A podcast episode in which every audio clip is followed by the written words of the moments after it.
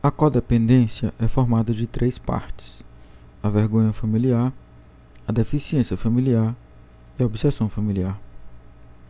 Essa vergonha tem origem em um baixo conceito coletivo aliado a uma atitude de grande sigilo. A vergonha enfatiza as coisas bem feitas e o amor condicional. Também leva ao ego amorfo, um ego cheio de buracos.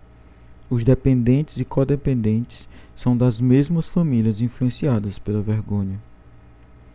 Também vimos como as famílias com dependentes são deficientes. Essas famílias não sabem o que fazer para produzir seres humanos íntegros e saudáveis. São famílias extremamente severas e desagregadas. Também se caracterizam pela incapacidade de resolver conflitos, solucionar problemas ou enfrentar mudanças, tensões e perdas. Do mesmo modo, não dão apoio ao indivíduo nas grandes transições da vida e não criam um processo consistente para ele avaliar o significado e o valor de suas experiências. Sendo assim, a deficiência familiar e a vergonha caracterizam as famílias dos dependentes e dos codependentes. Quando as pessoas dizem que os dependentes também são codependentes, referem-se às características da vergonha e da deficiência familiar. É a obsessão, a terceira característica que distingue o dependente do codependente.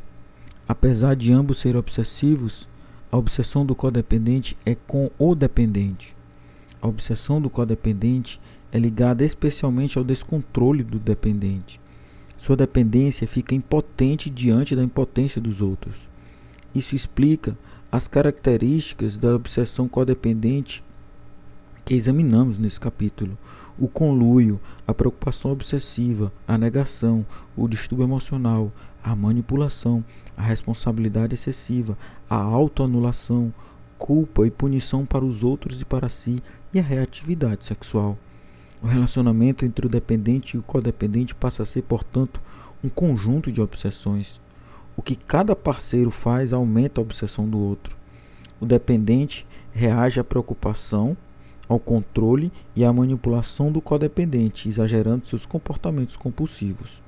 O, co o codependente também reage intensificando as, as obsessões. Uma analogia útil é imaginar que os parceiros usam o mesmo cobertor elétrico com dois controles separados. Sem que eles saibam, os controles foram trocados. Um parceiro sente um pouco de frio e aumenta o termostato. O outro sente calor e baixa o termostato. O parceiro friorento sente ainda mais frio e aumenta novamente o termostato, e assim os ciclos continuam até o termostato chegar ao máximo. O ambiente familiar, baseado na vergonha, serve como um catalisador de todas as forças que tornam uma pessoa vulnerável à dependência. A vergonha familiar é o elemento chave na formação da personalidade baseada na vergonha. Quando a influência da cultura, do abuso e da neuroquímica interagem com a vergonha do indivíduo e da família, temos um completo ecossistema humano vulnerável ao processo de dependência. Quando as pessoas com tendência à compulsão lutam com as forças que transformam a vulnerabilidade em dependência, elas precisam desesperadamente de uma família funcional. Necessitam sua ajuda para suportar as crises e as mudanças. A família enfraquecida passa a ser um fator que contribui em vez de protegê-la da dependência. A obsessão dos membros da família é mais um fator que intensifica a dependência. E o que é pior, aprofunda a dependência e a vergonha familiar. Ao compararmos os processos familiares com, com o desenvolvimento da dependência, vemos como as partes interagem no todo. Como um caleidoscópio, todo o sistema de dependência cria imagens recíprocas que refletem os esforços individuais nos padrões mais amplos da família o padrão se adapta tanto para o dependente como para o codependente.